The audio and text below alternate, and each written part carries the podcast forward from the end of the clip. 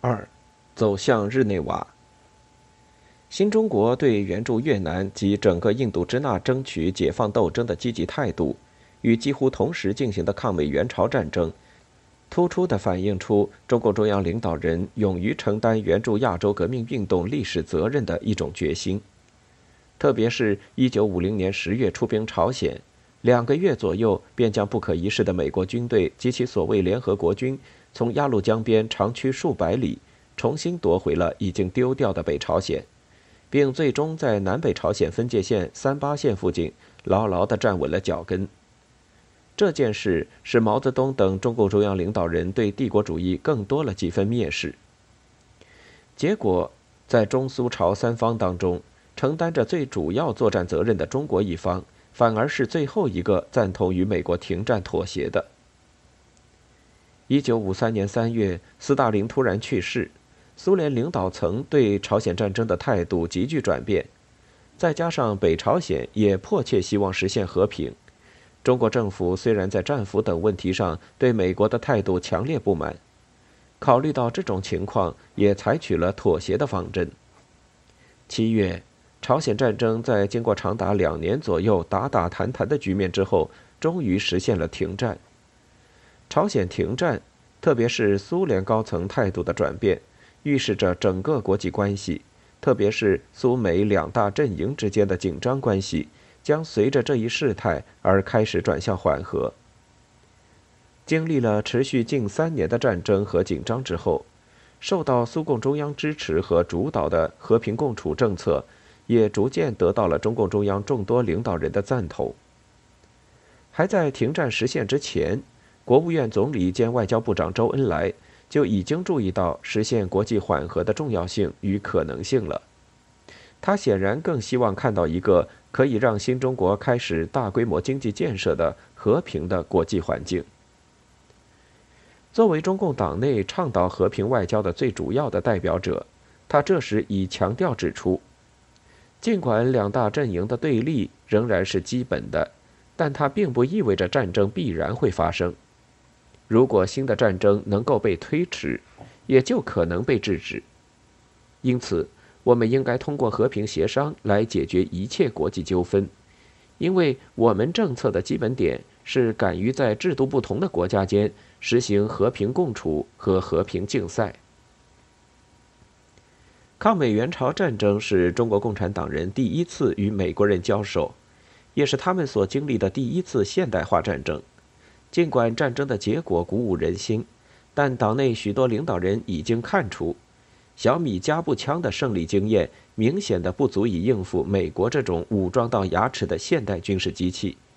双方在装备、火力以及海空方面的巨大差距，使新中国必须借助于苏联的军事装备，才能有效地保持与美国在战场上做长时间军事较量的能力。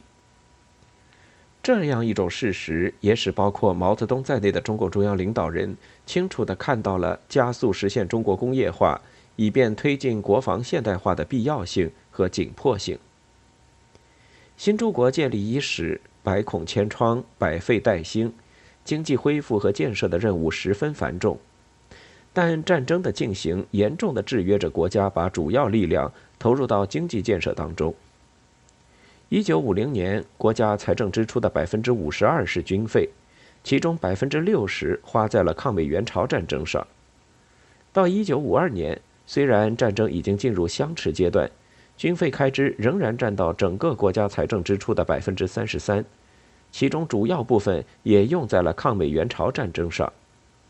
据说，为了这场将近三年的战争，中国耗费了约一百亿美元。尽管1952年周恩来率团访苏时，已着重提出了苏联帮助中国实现工业化及其实施第一个五年计划的问题，但在战争结束之前，具体的援建项目还难以完全落实，包括毛泽东1950年初在苏联访问时签订的三亿美元贷款和此后直到战争结束前的苏联援助。大部分都不能不被用在了抗美援朝的战场和部队的装备更新上。因此，随着1953年第一个五年计划开始全面实施，特别是这一年6月15日，毛泽东开始提出社会主义过渡时期的总路线，中国的社会主义建设和社会主义改造工作全面展开，在朝鲜化解停战，创造一个和平稳定的国际环境，以便集中力量来实现向社会主义的过渡。应该说，也是中共中央多数领导人乐于看到的一种战略选择。朝鲜停战了，新中国对印度支那战争的态度很快就开始成为一个必须考虑的问题，因为同朝鲜战争一样，印度支那战争事实上也已成为中国同美国对抗的一个战争热点。还在一九五零年。法国恢复在越南的统治，就得到了美国某种程度上的公开支持。美国国务卿艾奇逊在这一年的五月十一日曾专门发表声明，扬言为阻遏中国的共产主义向东南亚蔓延，美国将向印度支那提供数千万美元的军事和经济方面的援助。此后，尽管朝鲜战争极大地牵制着美国的力量。但他仍旧一直在从外交上和物质上帮助法国进行战争。从1951年到1954年7月，美国政府仅计划中要提供给法国用于印度支那战场的援助数额就高达二十多亿美元。朝鲜战争结束后，美国难免会把更多的注意力转向印度支那，中国与美国在印度支那发生战争的可能性明显增大。对美国可能介入印度支那战争的危险性的估计，无疑是中共中央这个时候政策考虑的主要出发点。在刚刚结束了朝鲜战争之后，再在印度支那同美法等国展开一场新的军事较量，显然不是中共中央领导人所期望的。当年出兵美国抗美援朝，就曾在中共中央内部引起过激烈争论。即使是高度重视国际主义、力主出兵的毛泽东。也不能不考虑在军事上和外交上可能带来的一系列复杂问题，因而反复权衡利弊得失。好不容易结束了朝鲜战争，如果再度直接在印度支那与美国发生战争，不仅朝鲜停战所形成的有利于展开大规模经济建设的和平环境将不复存在，中国将重新背上沉重的战争包袱。而且，在印度支那作战的条件也与在朝鲜作战的条件大相径庭。当年之所以必须出兵朝鲜，其中的一个重要考虑是因为中国的重工业都在东北三省，让美国骑到鸭绿江边来，东北地区将永无宁日。而之所以可以出兵朝鲜，其中一个重要的考虑也是因为朝鲜距离中国的工业基地和军事援助的提供国苏联近在咫尺。足以保证战争所需物资和装备的及时供应。在印度支那作战则不具备这样的前提，不仅外部的威胁没有那么严重，而且在交通状况极差的情况下，要想跨越整个中国将战争所需物资和装备源源不断地运到南疆也过于困难。更何况印度支那的地形地貌也不大适于大兵团作战。注意到这样一些因素。当苏联政府提出在印度支那也照朝鲜一样化解停战的设想后，中共中央多数领导人自然很快趋向于支持和平的选择。这个时候恰好也存在着实现印度支那和平的机会。由于连续六年多持续战争，耗费了大量的人力物力乃至法国青年的生命，却眼睁睁地看着越南独立同盟的力量日渐强大。消灭胡志明政府的希望越来越渺茫，再加上朝鲜又实现了停战，法国国内民众的厌战心理与日俱增。对于这种情况，越南党显然也给予了相当的重视。尽管他们与中国和苏联对和平条件的估计还不尽相同，但胡志明在得到了苏联方面的建议之后，还是很快于1953年11月公开发表谈话，做出了响应。他宣称，在越南的战争是由法国政府挑起的，越南人民七八年来被迫拿起武器进行反抗侵略者的英勇战斗。但是，要是法国政府已从几年来的战争中吸取了教训，愿意通过协商来实现在越南的停战，并且采取和平方式解决越南问题，那么越南民主共和国人民和政府将随时接受这种意图。当然，胡志明要求法国必须停止侵略战争，尊重越南的独立。在得到中越两党的同意之后，1954年1月，苏联外长莫洛托夫在美英法苏四国召开的柏林外长会议上，提出了缓和国际局势并讨论采取有关措施问题的提议，其中就包括在印度支那实现停战的问题。由于得到法国和英国的响应，结果在2月19日外长会议结束的时候，四国外长一致声明。同意两个月后召开日内瓦会议，专门讨论和平解决朝鲜问题和在印度支那停战的问题。得到这一消息后，中越两国政府很快就此正式做出了积极反响。积极倡导和平的周恩来明确表示，日内瓦会议对缓和国际紧张局势具有重要作用，中国应该积极参与。但他首先担心的就是美国的态度。四国外长声明发表一周后，周恩来专门接见了印度大使，以便透过印度向美国等西方国家表明中国方面的这一看法。他说：“举行日内瓦会议，从远东的具体问题来解决一些国际上迫切的问题，尤其是远东的和平问题，这是柏林会议的一个成就，也符合用协议的方法来解决国际纠纷的原则。”但越南和平的恢复问题关键在于美国。当然，不管美国是否会阻挠印度支那的停战，周恩来还是力主要争取在日内瓦解决一些问题。不但要争取达成某些协议，以利于打开经过大国协商解决国际争端的道路，而且应当趁机加强外交和国际活动，分化帝国主义阵营，破坏美国对新中国的封锁和禁运。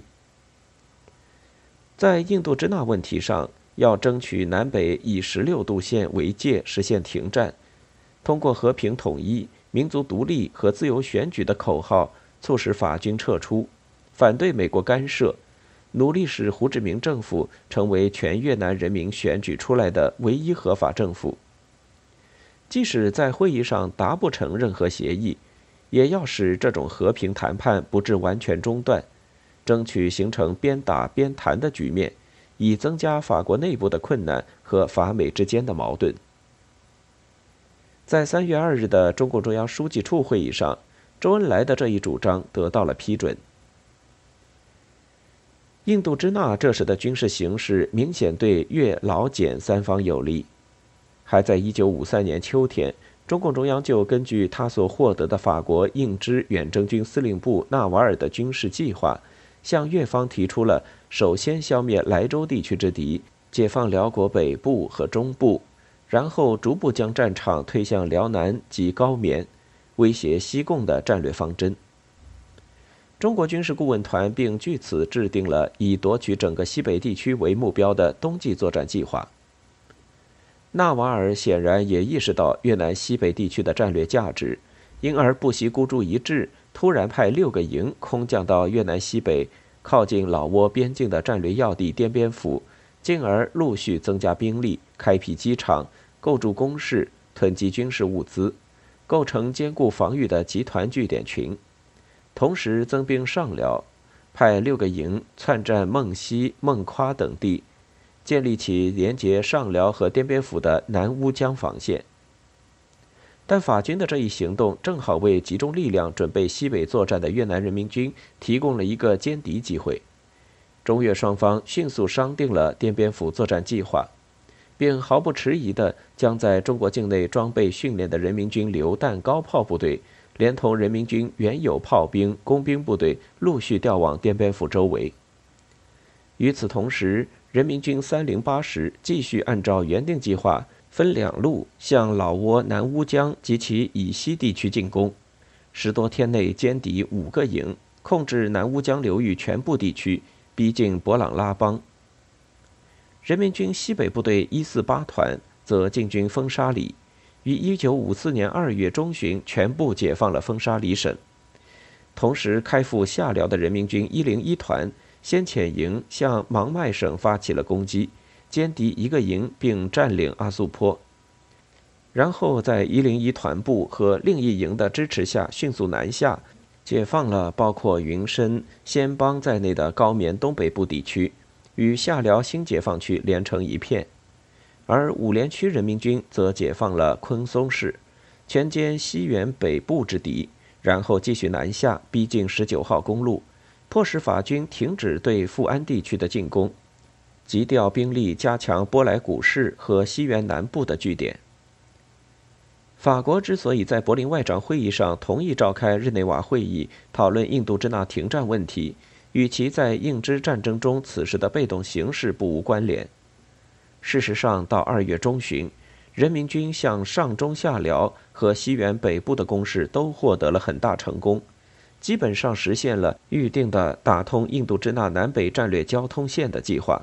并控制了越南通向老挝和柬埔寨的六七八九十二十九号六条东西向的公路。法军在印度支那的战略交通线大多都被切断。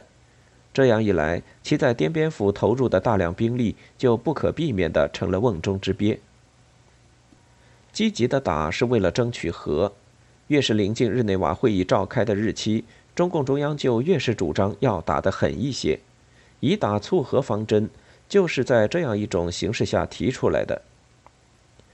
在参加日内瓦会议的方针确定之后，周恩来就专门打电报给这时在越南的中国军事顾问团。要求顾问团和人民军在日内瓦会议讨论恢复印度支那和平问题前，为争取外交上的主动，能否与朝鲜停战前一样，在越南组织打几个漂亮的胜仗？实施滇边府战役的问题，于是被提上了议事日程。对此，越南党部分军事领导人对马上发动这样大规模的战役行动没有把握，态度犹豫。中共中央则明确主张一定要拿下滇边府。他们的意见是，目前情况下争取停战与和平是完全可能的，但就此停战或先停战后谈判的方案均对我不利，因为如要停战，最好有一条比较固定的界限，能够保持一块比较完整的地区，而这条界限也是越往南滑越好。故越南党目前的主要力量仍应放在指挥作战与发动群众方面，以打促和。争取达成我所期望的划界结果。根据中共中央和中国军事顾问团的说明的理由，越南党中央最终做出了围歼滇边府之敌的战役决定。滇边府战役对于在日内瓦会议上取得外交主动权，迫使法国政府同意化解停战，具有相当重要的意义。越南人民军于三月十三日正式打响了战役。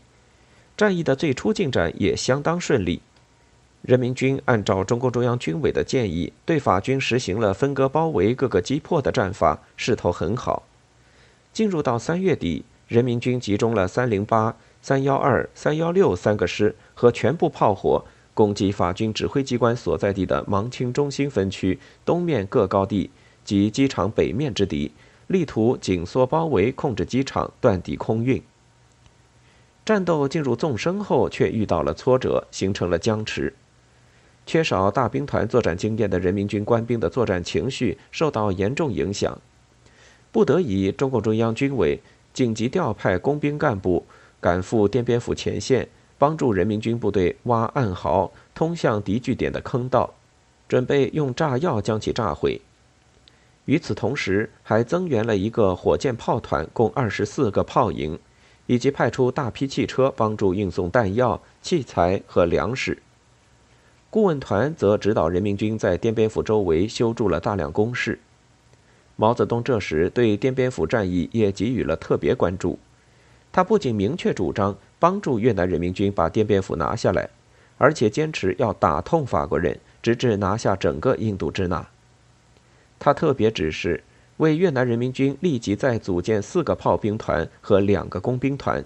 教员和顾问全部从入朝参战的中国炮兵部队中出，